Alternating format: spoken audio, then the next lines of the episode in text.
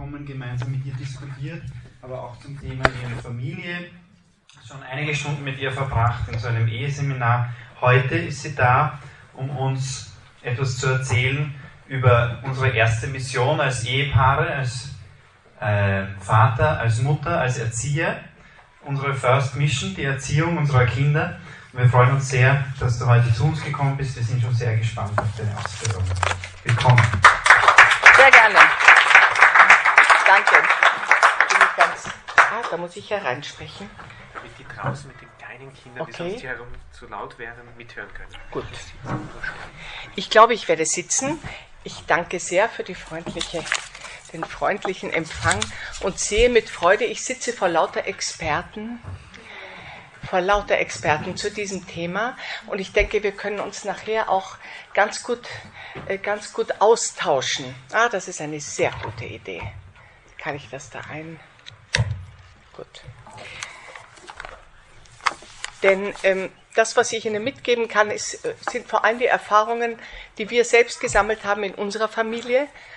Das ist schon eine Weile her, weil inzwischen sind alle Kinder ausgezogen. Und, ähm, und auch die Erfahrungen, die ich gemacht habe in, in diesen 28 Jahren, die ich jetzt in der Gesellschaft für Familienorientierung mitarbeite. Und da haben wir doch mit sehr vielen Ehepaaren über dieses Thema gesprochen. Wie geben wir den Glauben in unserer Familie weiter? Genau, das ist es. Ich wollte mich nachher nochmal erkundigen, wie ist eigentlich das Thema so genau, über was ich heute sprechen soll. Nicht, dass ich dann, dass Sie da in letzter Sekunde sich was anderes überlegt haben. Aber das habe ich vorbereitet. Ich muss dazu sagen, dass ich in letzter Zeit immer wieder selbst mich ein wenig verunsichert fühle durch die, durch die Mehrheit der Andersdenkenden, die sich also in allen oder in vielen Medien, Filmen, Äußerungen, äh, Initiativen und so weiter, die sich präsentieren, so dass man manchmal das Gefühl hat, es kann doch gar nicht sein, dass die alle irgendwie Unrecht haben und dass ausgerechnet wir jetzt Recht haben. Manchmal ist man also ein wenig verunsichert, also ich zumindest. Und ähm, dann, dann muss ich wirklich in der Kirche äh, um Kraft und um, um Trost und Klarheit suchen und äh, ja, um den Heiligen Geist bitten um die Unterscheidung der Geister, denn wir sind schon so geprägt, dass uns die Mehrheit, die Meinung der Mehrheit bedeutet uns schon etwas, nicht wahr? Ich meine, da sind wir doch demokratisch. Seit seit ähm, seit äh, jetzt Jahrzehnten sind wir so dahin gepolt. Und doch ist es gerade in diesem Fall äh, kann es durchaus sein, dass wir eine dass wir eine Minderheit sind, die diese Positionen vertreten. Es soll aber nicht so bleiben.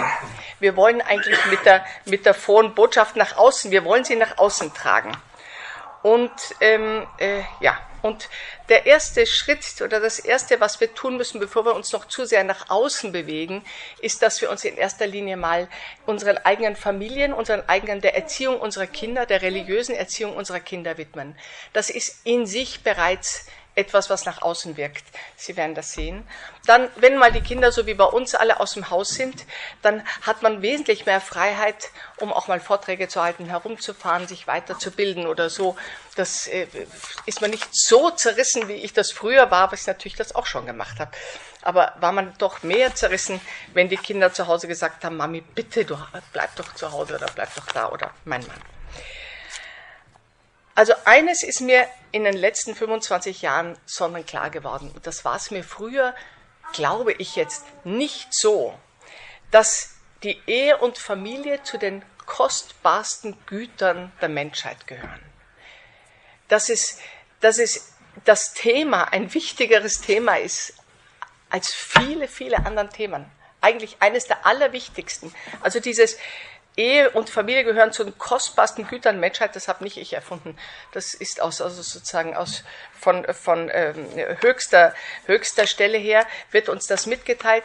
Und ich erinnere mich, wie in den achten, ja, 1988 begann mit dem Familienkongress in Wien, vorher war schon ein Familienkongress in Frankreich, begann eine ganz intensive Betonung der Werte und der Bedeutung der Familie von Seiten des Vatikans. Und ich weiß nicht, Sie waren da alle noch ganz klein, ich war schon sehr ganz. ich war schon ganz erwachsen und so, ich weiß nicht, nach dem, nach dem, ich weiß nicht, dritten Familienevent und dem vierten Familienbrief und dem fünften Familienbuch habe ich mir dann gedacht, ja bitte, also irgendwo, ich meine, warum denn jetzt schon wieder Familie? Muss denn dauernd unentwegt über das, was uns ohnehin allen sonnenklar ist, müssen wir da jetzt dauernd Vorträge hören oder halten und, äh, und Weiterbildung machen? Und jetzt ist mir klar geworden, dass die Kirche wirklich prophetisch seinerzeit schon ähm, das äh, ganz uns ganz ganz fest äh, äh uns äh, also äh, quasi klar machen wollte, welche Bedeutung die Familie hat, die christliche Familie hat zu einer Zeit, wo eigentlich dieses Potemkische Dorf, zumindest in Österreich, noch recht gut dastand.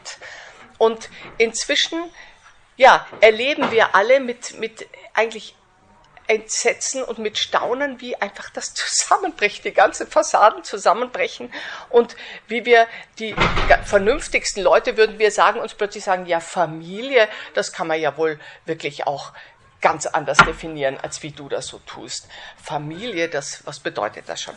Also gut, wissen wir, es ist ein wichtiges Thema und ähm, uns Laien ist die Familie anvertraut in ganz besonderer Weise die Familie anvertraut. Und das bedeutet in der heutigen Zeit, dass wir uns jetzt wirklich an vorderster Front bewegen. Wir haben es nicht mehr so gemütlich wie noch vor 25 Jahren. Ich wollte sagen, jetzt reden wir mal über was anderes. Irgendwie, äh, ich will nicht immer über die Familie. Mittlerweile befinden wir uns an vorderster Front. Wir befinden uns eigentlich in der Schusslinie. Und deswegen ist eben jede Art von Weiterbildung oder jede Art von sich miteinander hinsetzen und darüber nachzudenken, ist etwas, was uns selber stärkt und uns äh, wieder neue Argumente geben kann. Ja, Schusslinie und Front und so sind so dramatische, dramatische Worte, wie äh, eben, wie es in einem Kampf, wie sie zu einem Kampf gehören. Aber wir haben ja alle jetzt erlebt, wie das mit dem Estrella-Bericht äh, gelaufen ist. Und man konnte das eigentlich überhaupt nicht fassen. Erstens einmal, dass es nur sieben Stimmen mehr waren, die dagegen waren. Immerhin, ich weiß nicht, 334 Abgeordnete, die dafür waren. Dann, dass äh, ähm, die Empörung, ich habe nur gehört, die Frau Lunacek, aber ich habe, ähm, ich habe, ja, es ist interessant, sich das anzuhören, weil sie redet wie ein vernünftiger Mensch, nicht wahr? Und, und und unsere Position wird, da, wird dargestellt wie aus dem finstersten Mittelalter, aus irgendwelchen Höhlen kommen da hervorgekrochen, irgendwelche grauenhaften Fundamentalisten, finstere, die Position vertreten, die der moderne Mensch ja in keiner Art und Weise mehr überhaupt nachvollziehen kann.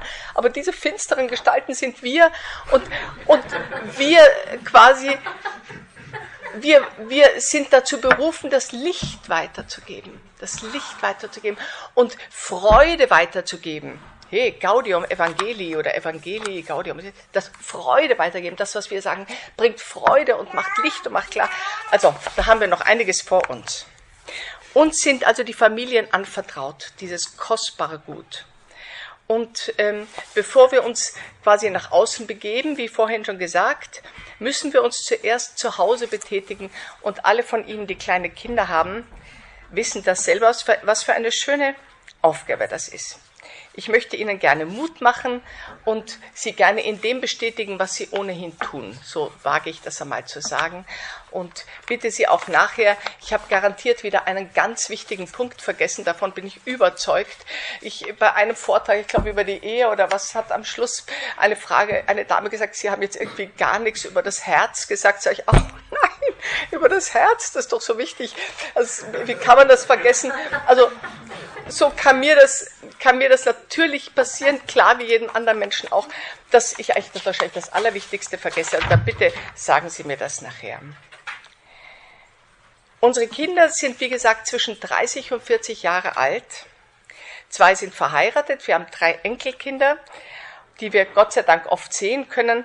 Und wir freuen uns, dass diese Kinder, diese Enkelkinder eine sehr liebevolle religiöse Erziehung bekommen. Wir äh, mischen uns also äh, nicht ein, weil das dürfen nämlich Großeltern nicht. Das lerne ich unter Schmerzen, unter Schmerzen, dass Großeltern äh, also ganz sich zurückhalten müssen. Aber Gott sei Dank, in diesem Fall brauchen wir es auch nicht, weil die Kinder machen das sehr, sehr gut und lieb und liebevoll. Vieles von dem, was ich Ihnen jetzt erzähle, haben wir selbst gelebt und uns selbst verwirklicht. Manches habe ich auch eben mit großer Bewunderung bei anderen Familien beobachten können, die das viel besser gemacht haben als wir. Also Heute bekommen Sie weniger Theorie, Sie bekommen eher Praxis von mir, aber ähm, ich finde trotzdem sehr, sehr gut und sehr bestärkend, also mir zumindest hilft es sehr, mich immer wieder mit guten Texten auch hinzusetzen und diese guten Dinge, die es über Ehe und Familie gibt, egal ob, ich meine, im Internet braucht man nur anklicken, Familienapostolat und schon kommt man auf die schönsten, schönsten Seiten und das hilft einem sehr, e-, eben innerlich auch wieder ein bisschen klarer zu werden. Also wir gehen aus, diesmal werde ich es nicht vergessen, wir gehen aus vom Wort Liebe, wir gehen aus von dem Wort Liebe, wir lieben unsere Kinder, wir wollen sie lieben, das heißt, wir wollen ihnen Gutes tun, wollen ihnen für sie das Beste. Und das Beste ist halt nun einmal der Herrgott es gibt nichts Besseres, kein größeres Gut. Meine Muttermilch ist auch schon was sehr, sehr Gutes, nicht wahr? Aber ich meine, dann gibt es noch dieses und gibt es noch jenes. Aber das Allerbeste, das, das Beste, was wir ihnen schenken können, ist, dass sie die Beziehung zu Gott entdecken und dass sie in dieser Beziehung wachsen. Und jetzt weiß ich nicht, ich habe mich vorher nicht erkundigt, es passiert schon manchmal, dass ich vor einem, vor einer Gruppe von Eltern rede, die vielleicht teilweise nicht wirklich praktizieren. Oder wo ein Teil nicht praktiziert oder eben vielleicht auch gar nicht besonders gläubig ist, aber zumindest einmal zu dem Vortrag kommt, was ich ja schon großartig finde, dass einer aus Liebe zu seiner Frau oder zu seinem Mann mitkommt. Ich weiß nicht, wie das hier ist, ob, ob sie alle, ich kann, ich kann das nicht sagen. Aber es gibt hm, doch viele Eltern, die sich sehr überfordert fühlen, wenn, wenn sie damit konfrontiert sind, dass sie ihre Kinder, dass sie die ersten religiösen Erzieher ihrer Kinder sind, weil sie ich vielleicht aus ihrer eigenen Jugend noch mitbekommen haben, dass man das dem Herrn Pfarrer überlassen hat oder der, der Kindergärtnerin oder so. Die Eltern gedacht haben, das macht jemand anderer, der kompetenter ist. Mittlerweile sind wir uns eigentlich bewusst, dass die kompetentesten Erzieher wir sein sollten zumindest. Nicht wir teilweise sind, aber auf jeden Fall sein sollten. Umso besser, wenn wir gestützt werden von Kindergärten oder Schulen, aber oft werden wir das nicht. Also ein Grund mehr, dass wir uns wirklich, wirklich gut bemühen, da, darin besser zu werden. Gibt natürlich gibt Eltern eben die, die so wenig Ahnung von, von Religion haben, deren Erinnerung an den eigenen Religionsunterricht vielleicht eben wirklich nur mehr schwach ist und die das Gefühl haben, was kann ich jetzt groß beitragen? Wir haben also Eltern gehabt in unseren Elternbildungsseminaren, da war immer bei diesen pädagogischen Fällen, war immer neben all den anderen Themen, die wir hatten, war immer ein Thema religiöse Erziehung. Und da haben wir schon noch mal einen Vater gehabt, der der gesagt hat, bitte, das macht alles meine Frau, die ist da die kompetente und, und, und ich schaue, dass ich da nicht störe, zumindest so, nicht? Und diesen Vater konnten wir aber doch einige Dinge hm, mitteilen, dass er sich bewusst wurde, wie wichtig seine Position ist, auch wenn er jetzt vielleicht nicht der große Theologe in der Familie war. Die Eltern, also Sie nehme ich an, haben als erstes als riesigen Schritt und als Wichtigstes, was sie ihren Kindern schon mal haben bieten können, haben sie die Kinder taufen lassen. Und das ist nicht nur so irgendwas, was halt damals passiert ist, als sie noch Babys waren und das Wichtigste hängt jetzt von uns ab, sondern umgekehrt, das ist das Wichtigste. Und, und das, was wir tun können, ist dann halt begleitend zur Seite stehen. Aber, aber tatsächlich ist es so, dass durch die Taufe wirklich Gott in den Seelen unserer Kinder lebt. Und, und wir als Eltern müssen, müssen uns wirklich äh, nur darum bemühen, dass die Kinder diesen Gott, der in ihnen lebt und in ihnen wirken möchte und sie liebt, dass, dass sie ihn kennenlernen, dass sie ihn lieben lernen und auch, dass sie sich in die Gemeinschaft der katholischen Kirche einleben. Das erscheint mir auch genauso wichtig.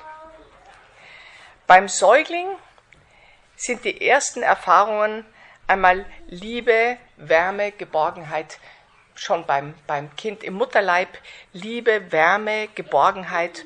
Und das ist sicher unendlich wichtig zur, zum Entwickeln eines Selbstbewusstseins, einer inneren, eines inneren Vertrauens und ähm, sicher eine ganz wichtige Basis, eine wichtige Basis auch für die religiöse Erziehung. Wir, die Kinder erfahren, dass sie liebenswert sind, erfahren von uns Eltern, dass sie geliebt werden, dass sie angenommen werden. Damit verstehen sie schon einmal dieses Vokabel, zu sagen, Gott liebt dich und äh, oder Gott ist ein liebender Vater und man ahnt nicht, was ein liebender Vater sein kann, macht die Sache ein bisschen schwieriger.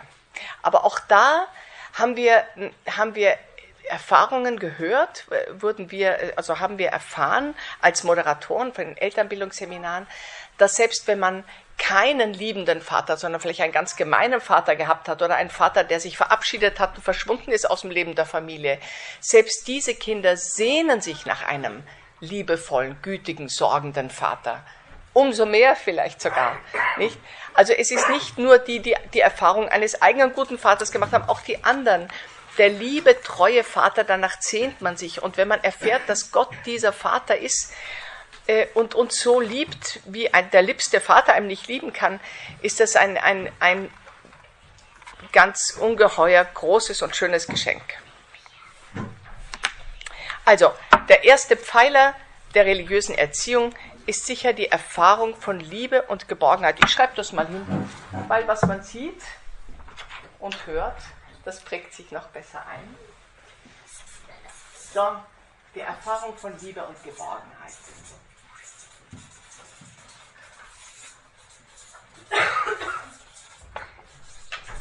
Das ist heutzutage so und so eigentlich unwidersprochen, würde ich mal sagen, zumindest in unseren Breitenkreisen. Da ist eher die anderes, das Weitergeben von Bildung und so, das eher wird in Frage gestellt. Aber dass man Kinder vor allem mal lieben soll und nochmal lieben und nochmal lieben, ähm, das ist eigentlich, wie gesagt, unwidersprochen, aber es ist eben wichtig auch für die, äh, für die ähm, religiöse Erziehung. Und Geborgenheit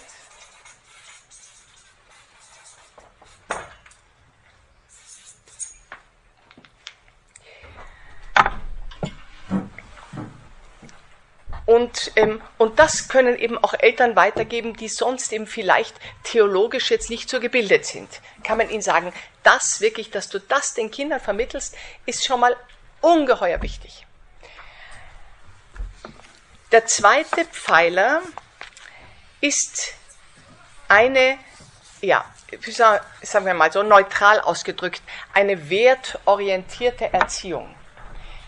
Will sagen, eine Erziehung zur Tugend.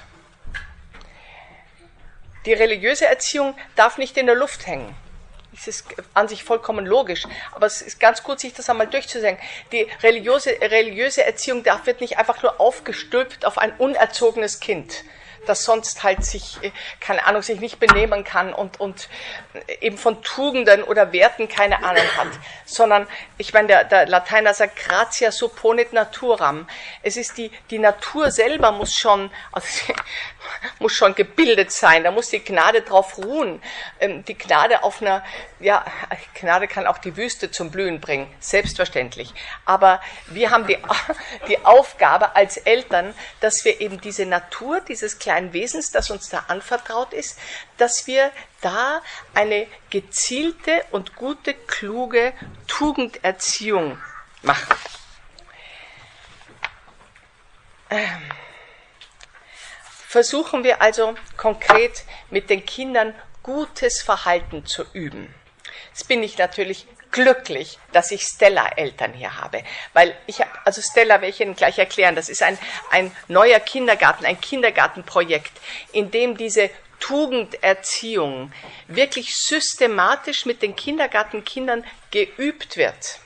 Und zwar jetzt nicht nur der Kindergärtner mit den Kindern alleine, haha, die Eltern werden überrascht sein, sondern, sondern der Kindergärtner oder die Kindergärtnerin in Absprache mit den Eltern systematisch eine Tugend nach der anderen übt, üben. Weil die Tugenden sind nicht zu sagen, ich bin sagen wir, genetisch veranlagt zur Großzügigkeit. Dafür bin ich aber genetisch veranlagt zum Schlamp. Also das wird wahrscheinlich bis zu meinem Tod so bleiben. Nein. Ich, darauf können wir uns nicht ausreden. Und zur Tugend sind die wenigsten Leute genetisch veranlagt, sondern Tugend bedeutet ja per Definition schon etwas Gutes, was geübt wird, solange bis es eine Gewohnheit wird. Wir sind nämlich eben, es kommt wahrscheinlich alles nochmal vor, jetzt rede ich mal nicht so frei vor mich hin. Ähm, es muss deswegen geübt werden, weil an und für sich unser, unser, äh, unsere Natur, die eben geschwächt ist seit dem Sündenfall, leider, unsere Natur sich dagegen sträubt, immerfort das Gute zu tun. Wir würden viel lieber hin und wieder mal was Schlechtes tun. Tun es ja auch leider. Nicht? Und die Tugend zu üben, so dass das eigentlich so in Fleisch und Blut übergeht, dass man eben wirklich gerne die Wahrheit sagt und nicht mehr jedes Mal sich überlegt, soll ich jetzt schwindeln oder soll ich es jetzt ehrlich sagen, sondern dass man gerne die Wahrheit sagt oder dass man sich selber freut an der Ordnung oder dass man gerne gibt, auch wenn man wenig hat. Das sind Dinge, die vor allem dann, die man vor allem dann gerne macht, wenn sie lange geübt werden.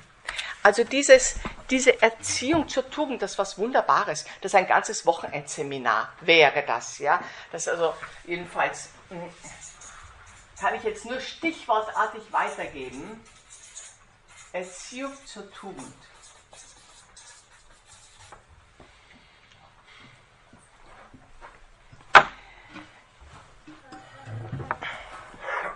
Der Egoismus ist diese Gegenkraft, nicht? Dass wir eigentlich das jetzt wollen, was uns schnell befriedigt, was uns schnell Spaß macht und nicht das, was nur auf lange Sicht vielleicht gut für uns ist, sondern schnell haben, sich schnell nehmen. Ich sage Ihnen mal als Beispiel für die Tugenden, die ich so meine, die wir, die wir mit den Kindern üben sollten. Und jetzt wohlgemerkt natürlich. Ist ja nicht so, als wenn wir das jetzt schon alles intus hätten und nur unsere armen Kinder halt ganz ungebildet, äh, klein und schlimm müssen das jetzt lernen von uns braven Eltern. So geht das eben leider nicht. Sondern wir kommen drauf als Eltern, dass wir selber auch sehr verbesserungswürdig sind und dass diese Tugenden zu üben uns überhaupt nicht schaden kann. Im Gegenteil, vielleicht manche fangen überhaupt erst an mit dem einen oder anderen. Ich sage Ihnen jetzt als Beispiel Aufrichtigkeit. Ich habe ein ganzes Buch, das habe ich mal von einer amerikanischen Pädagogin bekommen. Da werden, da werden Tricks und Spiele oder Tricks ist das falsche Wort, so pädagogische Spiele gezeigt, wie man Kindern mit Kindern spielen kann, die den Unterschied zwischen wahr und falsch einfach nicht wahrhaben wollen. Die, die, erst findet man das ja süß, wenn Kinder so erfundene Sachen erzählen, aber dann irgendwann mal kommt ein Alter, wo man sich denkt, jetzt müssten sie, jetzt müsste ich eigentlich irgendwie klar sein können, hat er das jetzt wirklich erlebt in der Schule oder ist das jetzt auch wieder erfunden? Und wie man Kinder helfen kann, aufrichtig zu werden und, und, und wahre Aussagen zu machen, das kann man üben, das kann man spielerisch üben. Also die Tugenderziehung ist jetzt nicht etwas wahnsinnig Unangenehmes und ungeheurer asketisch Mühsames, und, äh, sondern das kann etwas sehr Fröhliches sein, etwas sehr Schönes sein, wo wir eben alle immer wieder zwei Schritte vor und einen Schritt zurückgehen und so weiter und so fort. Aufrichtig, zum Beispiel Gehorsam. Eine Gehorsam. Lassen wir uns das von niemandem ausreden, dass Gehorsam etwas ist, was mittlerweile Gott sei Dank abgeschafft worden ist, sondern ähm, wir wissen alle selber, wie schön das ist, wenn Kinder bis zu einem gewissen Grad Gehor den Gehorsam lernen und dadurch alles in der Familie angenehmer wird, für sie und für uns. Der Gehorsam, der Gehorsam, der keineswegs ein blinder, na, vielleicht beim ganz kleinen Kind, ist insofern ein blinder Gehorsam, weil das ganz kleine Kind noch nicht gescheit genug ist um einen klugen Gehorsam zu lernen. Nicht? Das ganz kleine Kind muss einfach gehorchen, wenn es nicht über die Straße gehen darf. Hm? Verstehst du das? Ja, kann nicht sagen, das werde ich jetzt entscheiden, ob dieser Lastwagen jetzt schnell genug kommt oder nicht, sondern das Kind muss gehorchen und wir müssen, wir sind ja, verantwortlich dafür, dass wir dem Kind Gehorsam beibringen. Versuchen wir es, äh, bemühen wir uns darum, versuchen wir die Kinder zu motivieren, den einen so und den anderen so, um diese Tugend zu erlernen. Ist auch gerade im Blick auf die religiöse Erziehung, ist dann, denken Sie doch nur, die zehn Gebote zu erfüllen, die Gebote der Kirche zu erfüllen, wenn wir nie gelernt haben, gehorsam zu sein und immer eigentlich gemacht haben, was wir wollten, ja, glauben Sie, das kann man dann plötzlich, als Erwachsener kann man dann plötzlich, sagt man, ja, genau, das mache ich jetzt. Das, was die Kirche mich lehrt, das, ja, prima, das finde ich toll. Nein, aber wenn man, wenn man lernt eigentlich, dass es ganz gut ist und dass man ganz gut damit fährt, den Rat der liebenden Eltern zu befolgen, ist gleich Gehorsam dann wird es einem auch nicht so schwer fallen, den Rat der lieben Mutter Kirche zu gehorchen oder dem Rat eben des lieben Vaters in den zehn Geboten oder in den, in den anderen Geboten, mit denen, wir, mit denen wir konfrontiert sind. Mäßigkeit zum Beispiel, die Tugend der Mäßigkeit, das ist etwas, wo wir Eltern ja auch kolossal noch ähm, äh, üben können. Vielleicht jetzt nicht das, was wir dem, dem äh, einjährigen Kind bereits beibringen müssen oder dem Zweijährigen. Es ist ja auch für alle diese Tugenden gibt es ja auch gewisse Alter, in denen man das besser versteht und in denen man das besser üben kann. Aber die Mäßigkeit, dass man nicht den ganzen Tag was im Mund haben muss, immerfort irgendwas lutschen oder essen oder trinken, sondern dass es auch mal Zeiten gibt, wo man das nicht hat. Andere Zeiten, wo man es schon hat. Das sind alles Dinge, die einen menschlich wirklich vorwärts bringen. Das ist so wie wenn man hm, irgendwie die Tugend, die Tugenden sind so für die Seele, aber auch für den Körper, für den ganzen Menschen, so wie wenn man sportlich ganz super trainiert wäre um gut voranzulaufen durchs Leben, um dann gut ans Ziel zu kommen. Jetzt stellen Sie sich doch vor einen Menschen, der die Tugend der Mäßigkeit, jetzt nehme ich jetzt mal nur die heraus, nie gelernt hat, weil die Eltern auch vielleicht völlig unmäßig und, und das eben nicht für wichtig hielten. Der wird Zeit seines Lebens wird er merken, dass er nicht frei werden kann, weil er immer der Sklave seines eigenen Bauches ist weil der Bauch diktiert ihn. Er muss dauernd essen oder dauernd trinken oder keine Ahnung, nicht? Und geschweige denn Unmäßigkeit auf sexuellem Gebiet und sowas, wie viel Unglück das bringt über Familien, über Menschen selber. Also, das sind alles Dinge, die, die, ähm, die man mit einem kleinen Kind übt und die nachher ganz große Folgen haben. Die Folgen sollen ja sein, das Glück für, für unsere Kinder, die Freude in unserer Familie. Und ja. Dann die, die, äh, die Tugenden, die sich auf die, die sich auf die Nächstenliebe beziehen, die, der Respekt gegenüber anderen Menschen, die Freundlichkeit und, und, und die Höflichkeit beginnt schon mit dem, der freundlichen Art, wie man sich begrüßt oder wie man dankt und dann später das Mitleid, was auch kleine Kinder oft schon sehr empfinden, das, das Mitleid und die Liebe zu den Armen, nicht? Der Heilige Vater legt so einen großen Wert jetzt darauf, dass wir, sagt ist diese, die Option für die Armen, das ist eines der ganz wichtigen Kapitel. Also nehmen wir uns das zu Herzen. Und lehren wir von klein auf den Kindern. In Wien fällt das ja wirklich leicht, weil wir haben ja Bettler ungefähr an jeder Straßenecke. Bevor ich in der Früh bei meiner Kirche bin, bin habe ich ungefähr schon sieben Bettler passiert. Und dann muss man halt sich überlegen, wie man das macht. Vor allem Sie, wenn Sie mit den kleinen Kindern gehen, wie Sie das dann, ob Sie jedem was geben oder dem Ersten was geben oder nur den, der ganz Abend reinschaut oder der, der wirklich ein Krüppel ist oder so ausschaut wie ein Krüppel. Also entscheiden Sie das, aber bedenken Sie, dass das für die Kinder eine sehr gute eine sehr gute Erziehung ist, diese liebevolle Hinwendung zu den Armen, Ausgestoßenen und Zigeunern und, und, und, und, und eben äh, Behinderten und so weiter. Ja, Bescheidenheit und also diese Erziehung zur Tugend als ganz wichtigen Pfeiler unserer religiösen Erziehung.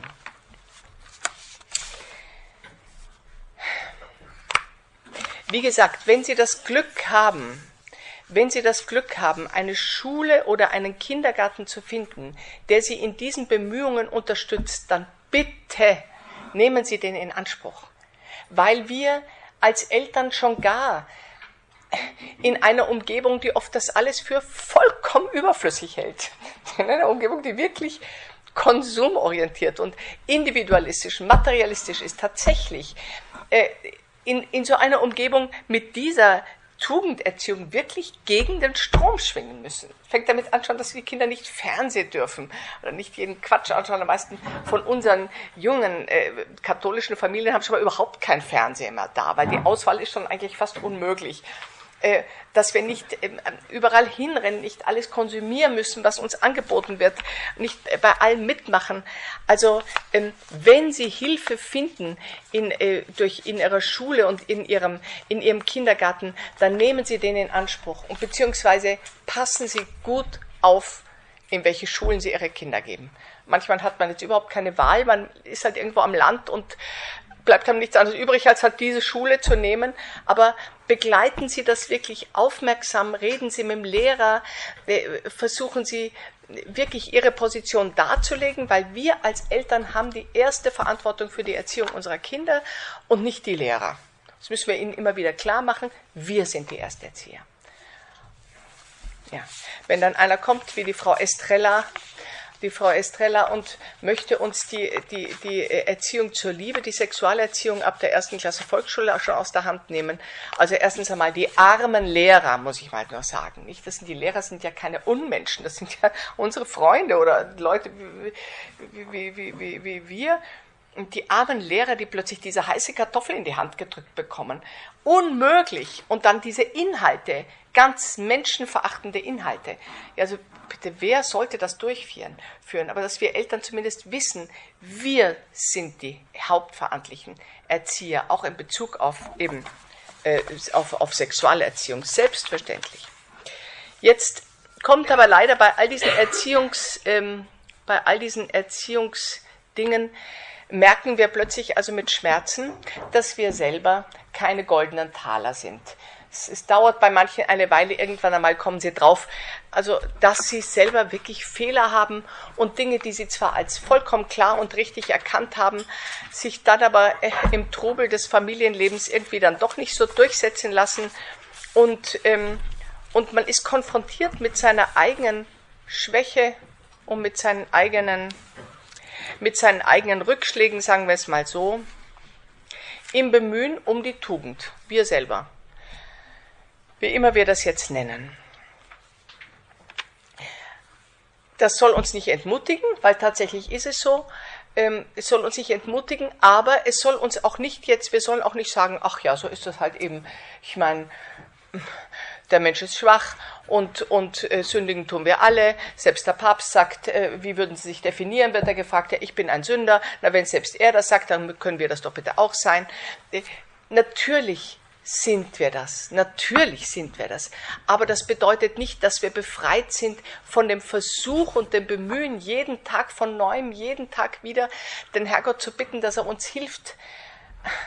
Also zumindest in dieser Beziehung, in Bezug auf unsere Ehe, auf unsere Familie, auf unsere Kinder, dass, wir, dass er uns hilft, seinen Willen zu erfüllen und nicht das Gegenteil zu tun dass wir wirklich ihn anflehen, uns zu helfen. Schau, du, schau mich doch an, wie schwach ich bin. Also wir müssen wirklich auch darum beten, dass wir, dass wir ein, unseren Kindern ein gutes Beispiel geben können. Beginnt schon damit, aber ich das, möchte das jetzt nicht weiter aufführen, wie es mit unserer ehelichen Liebe beschaffen ist. Dass, da, dass das, was unsere Kinder da erleben oder, oder auch einfach brauchen, auch wenn sie es gar nicht erleben, was wir, wie wir unsere eheliche Liebe leben, dass das einfach schön ist und keusch ist und, und, ähm, und ja, fruchtbar ist und wirklich das ist, wofür es gedacht ist. Okay. Also unser, unser gutes Beispiel als Eltern, die sich darum bemühen, gerecht und großzügig zu sein, die, das macht religiöse Erziehung glaubwürdig. Jeder von uns, denke ich mir, kennt Menschen, die der Kirche empört den Rücken drehen oder empört den Rücken gedreht haben, weil sie also ausgetreten sind.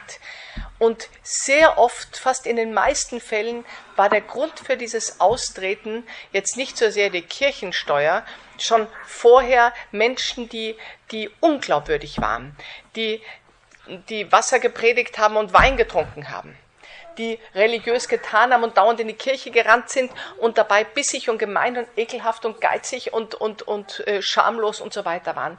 Das ist natürlich ein unerträglicher Gegensatz. Unerträglich. Das muss man tatsächlich verstehen, dass solche Leute sagen, ich will, also ich verstehe es zumindest, ich will mit dieser Verein nichts mehr zu tun haben, weil äh, dem Pfarrer, den ich da erlebt habe, oder der Religionslehrer, den ich erlebt habe, oder die Klosterschwester, die ich erlebt habe, oder meine Eltern oder meine Oma, ähm, die so eine gemeine Person war und dauernd in die Kirche gerannt ist. Also ähm, das ist eines der Gründe, dass Leute äh, der Kirche den Rücken kehren. Natürlich sollen wir uns sehr darum bemühen, sie zurückzugewinnen aber wir sollen uns vor allem darum bemühen, dass wir selber nicht solche Menschen sind. Dass wir nicht, äh, dass wir wirklich gegen unsere eigenen Fehler und Laster wirklich ankämpfen und nicht irgendwo, das meine ich jetzt mal, so richtig mal eine gute Gewissenserforschung machen, gibt es eigentlich so Leichen im Keller, die ich, die, über die ich jetzt gar nicht mehr nachdenke, dass meine Kinder zwar einerseits sehen, dass ich wirklich ein tiefgläubiger Mensch bin, aber meine Schwiegermutter aus ganzem Herzen hasse. Ja, sagt zum, so Beispiel, aber das gibt es wirklich. Oder in, eben gerade solche Sachen wie so Unversöhnlichkeiten. Das eine Unversöhnlichkeit, die kann man nämlich auch ganz gut wegschieben. Wir sagen, den sehe ich einfach nicht mehr. Mit dem rede ich nicht mehr. Von dem will ich nichts mehr wissen. Und auch wenn es der eigene Bruder ist oder der eigene, und auch wenn der einem noch so was Irrsinniges angetan hat, diese Kombination aus Unversöhnlichkeit oder Hass und Gläubigkeit ist unerträglich. Das dürfen wir für uns nicht zulassen. Da müssen wir wirklich den Weg der Versöhnung suchen. Ja, da sind wir also gleich schon beim dritten Pfeiler.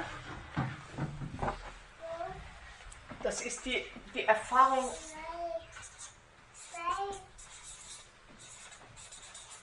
Die Erfahrung von Sünde und von Vergebung.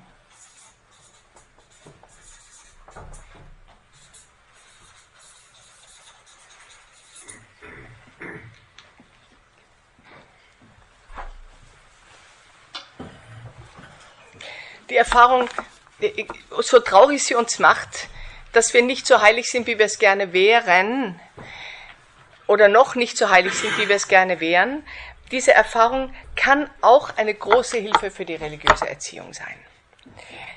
Weil wir, ähm, ja, wir möchten ja unsere Kinder vor der ersten heiligen Kommunion zur, zur heiligen Beichte bringen. Nicht? Die Kinder, ich, in manchen Pfarren wird das nicht mehr gemacht, das ist ein großer Jammer. Ich habe jetzt gerade einen Priester erlebt, der gesagt hat, der also voller Schmerz erzählt hat, dass es tatsächlich Pfarren gibt, in denen man sagt, die armen Kinder, wir wollen denen diese traumatische Erfahrung ersparen, nicht wahr? Aber der, dieser Priester hat dann gesagt, aber es gibt auch so schöne Erlebnisse. Jetzt, heute war gerade, saß ich im Beichtstuhl, da kam eine Mutter mit einem kleinen Mädchen, die hat den Vorhang so zur Seite gezogen, die Mutter, und hat gesagt, Herr Pfarrer, könnte meine Tochter bei Ihnen beichten? Der Pfarrer, dem ist das Herz geschmolzen natürlich vor Glück äh, darüber. Und dann äh, hat dieses kleine Mädchen, was also natürlich noch gar nicht auf dieser Kniebank Platz nimmt, oder weil es war alles viel zu hoch für sie, hat sie also vor ihn hingestellt und hat ihre Sünden ihm gesagt und er hat ihr die Lossprechung gegeben und hat ein, ein Gebetchen gesagt, dass sie sprechen soll und sie ist glückstrahlend abgezogen. Und dieses Erlebnis, dass, dass liebe Eltern ihre Kinder so fröhlich zur Beichte bringen, sozusagen, und dass die Kinder das erleben, wie herrlich und wie schön das ist, dass ihre kleinen äh, Batzer und Lügen und, und ich weiß nicht, was sie halt machen und ungehorsam, dass sie dann hören, ich spreche dich los. Herrlich. Das weiße Taufkleid, was ein bisschen schmutzig geworden war, ist wieder wunderbar schneeweiß gewaschen. Also diese Erfahrung der Vergebung und der, und, und, der, und der Verzeihung ist etwas Wunderschönes. Aber lernen sollen sie es zuerst zu Hause. Sie sollen zu Hause das ge bereits gelernt haben, dass es etwas Schönes ist, wenn man ein, ein etwas, was man ähm, verbrochen hat, sagen wir mal, oder was man verbatzt hat, oder was man angestellt hat, dass man das auch sagt und bekennt und dass man dafür nicht eine Watschen bekommt, sondern dass man dafür von der Mami oder vom Papi hört, wie schön, ich freue mich, dass du das jetzt angestanden hast. Es war zwar nicht schön, aber wie tapfer von dir, dass du das gesagt hast. Jetzt schau, dass du das wieder gut machst, aber der Papi freut sich, dass du es gesagt hast. Das sollen sie erleben, das um Verzeihung bitten und die Verzeihung auch bekommen. Nicht? Damit sie, damit sie verstehen, dass Gott uns alles verzeiht, dass es nicht eine Sünde gibt, die so schrecklich ist, dass wir sie aus Scham oder aus Stolz oder was immer Gott gar nicht sagen könnten. Also wir können das mit den Kindern üben. Und ein, ein anderer Weg, den Kindern das beizubringen, ist, wenn wir uns selber, wenn wir uns selber entschuldigen. Also da haben wir schon Diskussionen gehabt in unseren Elternbildungsseminaren, dass Väter gesagt haben, also das kommt ja überhaupt nicht in Frage, dass ich mich bei meinen Kindern entschuldige. Das ist total unpädagogisch. Gut, dagegen kann man nichts sagen. Soll, ich, was soll ich dagegen sagen? Kann er sagen, versuch's einmal, aber nein, nein, nein. Manchen fällt das jetzt nicht so schwer, aber sie sollen zumindest erleben, dass die Eltern auch zur heiligen Beichte gehen. Zumindest das sollen die Kinder erleben. Und ich finde auch, schadet gar nichts, schadet der elterlichen Autorität meiner Erfahrung nach überhaupt nicht, wenn man sich mal echt öffentlich, äh, öffentlich also vor den Kindern meine ich jetzt mal, ein Unrecht getan hat, dass man hingeht und sagt, es tut mir wirklich leid, ich bereue es aus ganzem Herzen. Bitte verzeih der Mami. Ja, das war jetzt wirklich falsch. Das ist schön, weil es, es, es, äh, es gibt so einen Tausch dann, der, der, der, der sonst oben ist, geht jetzt nach unten. Und so ist es ganz richtig. Die Kinder können einem die Vergebung gehören. Mami, ich verzeih dir. Das war Schönes. Also ich habe kein Problem damit. Aber wenn das einer nicht kann, soll er sich auch ähm, nicht so sehr Gedanken machen. Aber die Kinder sollen erleben, dass wir Erwachsenen eben Fehler haben und dass wir uns auch bemühen, gegen diese Fehler anzukämpfen. Der nächste Pfeiler, und der ist jetzt gar nicht, das ist jetzt nicht, also natürlich nicht chronologisch und schon gar nicht, ist es schon gar nicht auch in, äh, die Wichtigkeit ist einfach jetzt nur, kann ich alles gleichzeitig sagen. Das ist das Gebet. Ja? Sagen wir mal, ja, wir können das Gebet auch als eins geben, aber ich möchte es jetzt, möchte es eben jetzt hier erst darüber reden. Ja, super. Bitte auch am Flipchart stehend mit Mikro, sonst hört man draußen. Danke. So. Also, Nummer vier unserer Pfeiler. Aber de facto nicht Nummer vier, sondern Nummer eins und Nummer überhaupt, Nummer, Nummer überall ist das Gebet. Und über das Gebet werden wir uns jetzt auch unterhalten.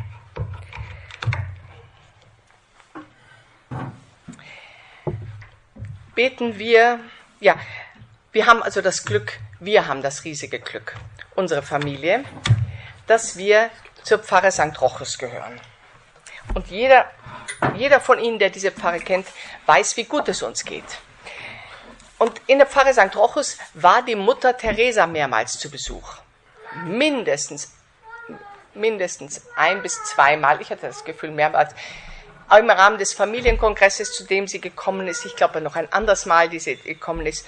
Und sie ist dann, ähm, sie war bei der Heiligen Messe dabei und hat also jetzt nicht, wie das manche Pfarrer gerne machen würden, Mutter Teresa, jetzt predigen Sie heute, ja, war das also tatsächlich überhaupt nicht der Fall, sondern am Ende der heiligen Messe hat die Mutter Teresa ganz bescheiden und lieb und klein ist sie vorne hingegangen und hat ein paar Dinge gesagt, die ganz, die ganz ungeheuer bedeutend und interessant waren.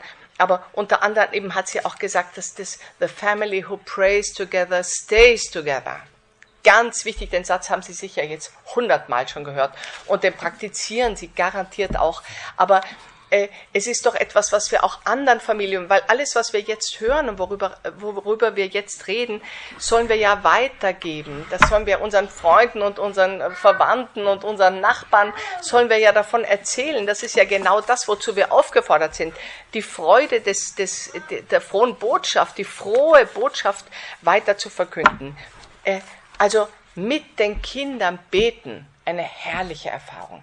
Mit den Kindern mit Gott reden, äh, mit Gott über die Kinder reden, natürlich. Das auch. Also beten wir mit den Kindern von Anfang an, von Anfang an. Und lehren wir ihnen wirklich mit Gott zu sprechen, mit Gott zu sprechen, nicht nur ihm Sprücherl aufzusagen. Ist auch sehr schön, wenn die Kinder dem lieben Gott ein Sprücherl aufsagen. Ähm, aber ich denke mir, sie sollen, ich sage jetzt das Sprücherl, weil manche Gebete sind so wie Gedichte, nicht? Und die Kinder äh, sagen die so auf, so wie sie ein Gedicht aufsagen würden. Also, aber wir sollen ihnen beibringen, wir sollen auch uns selbst beibringen, dass wir, Gott ist ja unser, ist ja eine Person, der mit uns ähm, in Beziehung ist, mit dem wir durch das Gespräch in Beziehung kommen. Also beten wir auch mit Gott in, in Form eines Gespräches reden wir mit ihm. Und nicht nur, indem wir jetzt mehrere Vater unser und gegrüßt sei du Maria und Ehre seinen Vater, so wunderschön das ist. Ich bin ein Liebe den Rosenkranz. Aber wir, sagen wir dem lieben Gott nicht Gedichte vor und Sprüche und nicht nur, sondern, sondern reden wir mit ihm und hören wir auf ihm und, und, und fragen wir ihn und das, aber das wissen Sie ja alle, das machen Sie ja hier, das weiß ich ja ganz genau. Und wenn man, Sie machen ja sehr viel Anbetung hier und äh, sitzen in der Kapelle und jetzt schauen Sie einfach nach vorne. Und ich glaube, die Erfahrung, die man immer wieder macht, wenn sie mal ganz empört sind und ganz beleidigt sind und wirklich gekränkt sind und allen Grund der Welt haben, sich wahnsinnig zu ärgern, dann rennen sie, bevor sie noch ein Wort sagen, rennen sie in die Kapelle und, und knien sie sich vor ihnen hin und, und schmeißen sie sozusagen ihren ganzen Ärger äh, äh, auf den Herrn und dann werden sie sehen, innerhalb von 20 Minuten oder 30 Minuten Plötzlich hat sich alles vollkommen geändert. Sie sind innerlich ganz friedlich geworden. Sie sehen die eigene Schuld, die vielleicht in der ganzen Geschichte vorhanden war. Sie empfinden einen großen Frieden und eine, einen großen Willen zur Versöhnung und dieser Ärger und diese Wut und diese Empörung haben sich irgendwo in Luft aufgelöst. Es ist ein ganz, ganz großes Geschenk, was der Herr uns macht, wenn wir uns einlassen auf dieses Gespräch. Herr, du König des Friedens, du, du Gott der Liebe, der du die Liebe selber bist. Ähm, ich bin mit Recht wütend. Was soll ich tun? Und dann gibt er uns Antwort. Das ist ein wunderschönes Erlebnis. Äh, können die Kinder auch erleben. Das sollen die Kinder auch erleben. Dass sie mit dem, dass sie mit Gott, mit ihrem Vater, und Jesus. Unsere Kinder äh, reden, unsere kleinen Enkelkinder reden Französisch, da heißt das Le Petit Jésus, Le Petit Jésus, ähm, mit dem ähm, reden können wie mit einem lieben Freund, dem leise etwas zuflüstern können, ihn leise etwas bitten können. Und also dieses, dieses, schönen, ähm, dieses schöne Gespräch, das eine Beziehung aufbaut. Aber natürlich lehren wir unsere Kinder die Gebet, das Gebet des Herrn.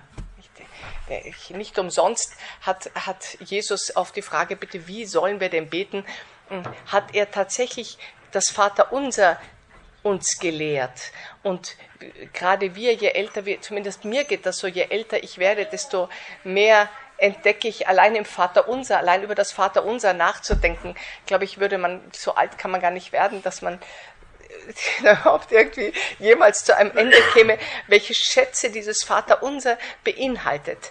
Also lehren wir unsere Kinder das Vaterunser, das gegrüßet seist du Maria, natürlich.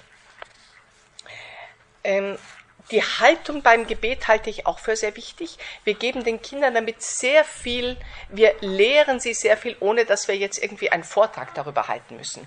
Beim Abendgebet haben wir, mein Mann ist wesentlich älter als ich, immer schon gewesen. und, und, oh, und, hat, ähm, und wir haben also sozusagen gemeinsam gebetet, von Anfang an mit den Kindern, sobald das Älteste, ich weiß nicht, zwei Jahre alt war, und haben uns beim Gebet niedergekniet. Und vielleicht eine Kerze angezündet oder keine, je nachdem, ob halt gerade eine da war, vor einem, vor einem Bild oder für, eine, ja, für ein Kreuz oder was immer. Wir haben uns niedergekniet.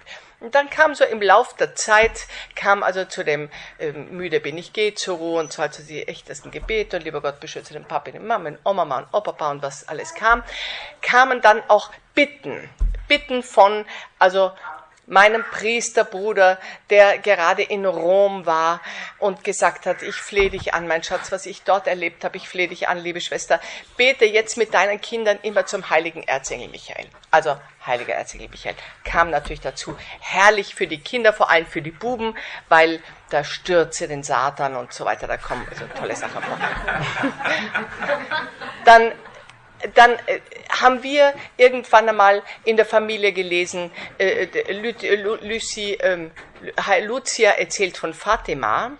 Und da kommt vor, wie der Engel den Kindern von Fatima beibringt, dass sie äh, Sühnegebet machen sollen für alle, die nicht glauben, nicht anbeten, nicht hoffen. Aber, sagt den Kindern, dazu kniet ihr euch nieder und berührt mit eurer Stirn den Boden. Also gut, wir haben uns gedacht, naja, wenn die Kinder von Fatima das machen sollen, wer sind wir, dass wir das jetzt nicht machen. Also Kinder, wenn der Engel das sagt, dann machen wir das.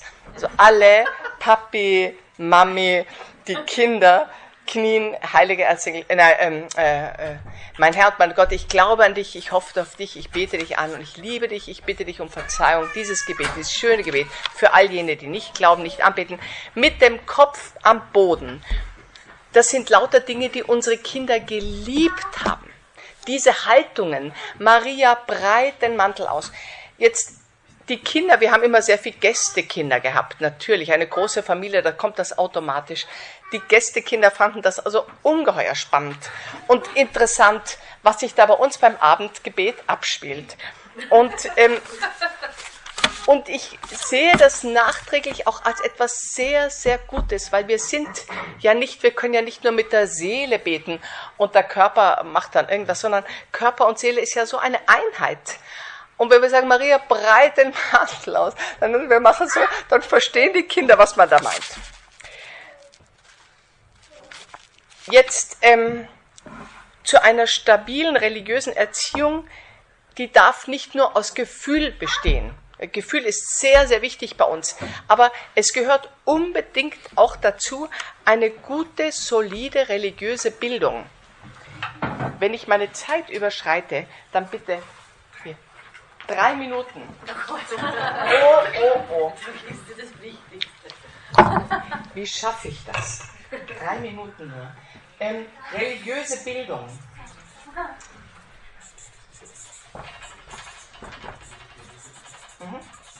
Ich lasse das jetzt mal so im Raum stehen. Sie wissen, was ich damit meine. Bilden Sie sich selber weiter. Gehen Sie zu guten Vorträgen oder lesen Sie gute Bücher, damit Sie den Kindern auf ihre Fragen antworten können. Und zwar nicht nur den kleinen Kindern, sondern eben auch schon den groß gewordenen Kindern.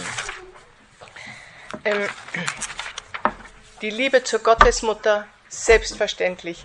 Die Liebe zu den Heiligen, das können Sie in den Kindern wecken, wenn Sie ihnen Heiligenbiografien vorlesen, die so geschrieben sind, dass die Kinder nicht einschlafen dabei, ähm, sondern dass sie Spaß haben und das gerne mithören. Mein Mann war immer der große Vorleser von herrlichen, äh, herrlichen äh, Heiligenbüchern, die wir, die wir vorgelesen haben.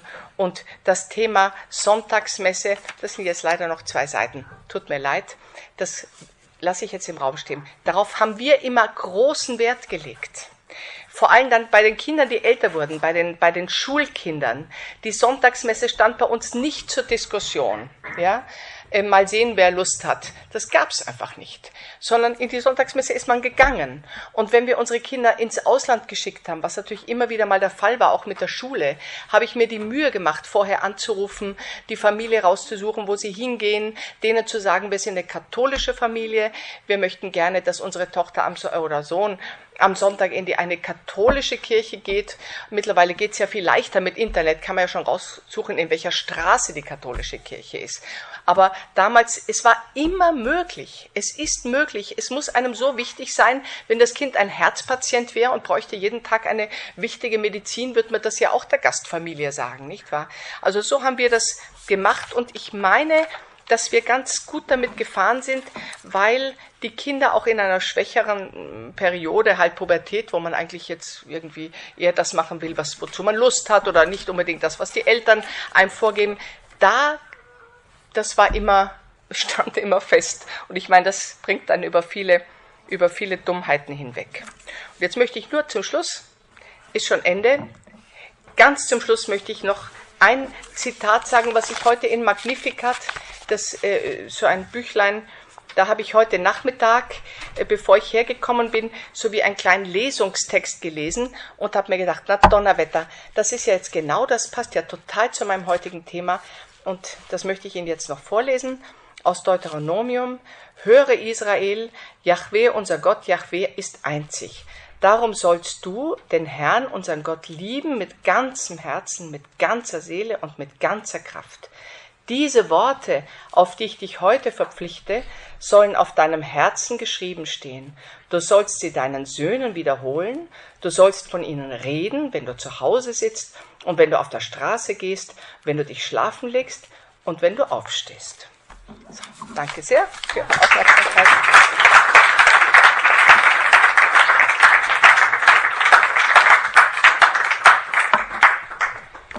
euch allen entschuldigen, dass wir ähm, Asunta jetzt mehr oder weniger abgebrochen haben in ihrem Plus. Wir sind alle gefesselt, auch von den konkreten Beispielen, die du uns gebracht hast. Wer noch Lust hat, ähm, Asunta Menzdorf und auch die Ideen der Gesellschaft für Familienorientierung zur Erziehung ähm, und, und, und vielen, vielen Beispielen, vielen Fällen ähm, hat, da sich weiter zu vertiefen. Es gibt immer wieder auch Kurse, wo auch Ja, du moderierst. Im, ne, Im Januar gibt es einen Ehekurs. Genau. Ja. Im Januar gibt es einen Kurs, nur, der aus vier Abenden besteht über eheliche Liebe. Kann ich sehr empfehlen für alle Ehepaare, vielleicht nicht für ein frisch verheiratetes Paar, aber für welche, die schon ein paar Jahre verheiratet sind, ist eine große Hilfe zur Vertiefung der ehelichen Liebe. Wir arbeiten mit Fällen, mit Geschichten, die analysiert werden, miteinander besprochen werden und wo man versucht, äh, eine, eine Lösung zu finden. Das ist, beginnt im Jänner. Ich habe sogar auch einen Brief mitgebracht, wo genau die Daten stehen.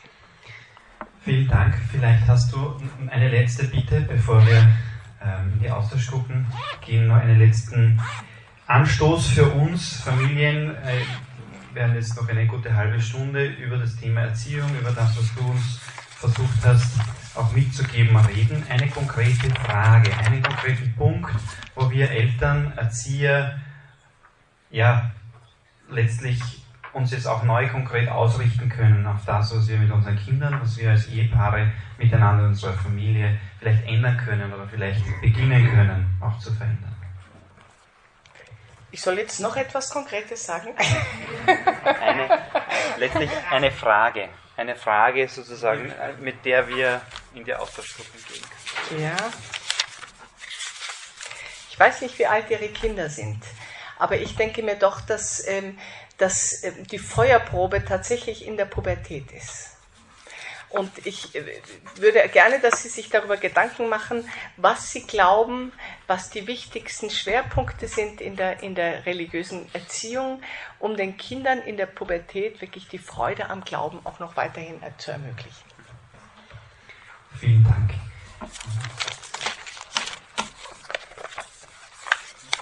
Vielleicht gibt es noch äh, ein oder zwei Fragen, die auf der Seele brennen, die wir jetzt hier im, im Plenum noch stellen können, den einen oder anderen. Zu diesem Thema werden Fragen oft besser unter vier Augen besprochen. Gibt es Ja. vielleicht noch Möglichkeit, wenn du noch ein bisschen hier äh, bist bei uns, ein paar Minuten. Ansonsten vielen Dank für dein Kommen, für Bitte diesen sehr. brennenden, lodernden Vortrag äh, und für die vielen Anregungen. Danke.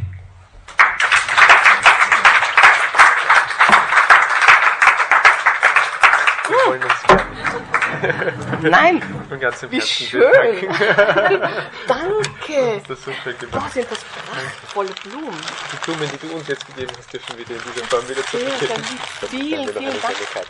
Ganz schön. Danke sehr. Bitte sehr, mit großer Freude.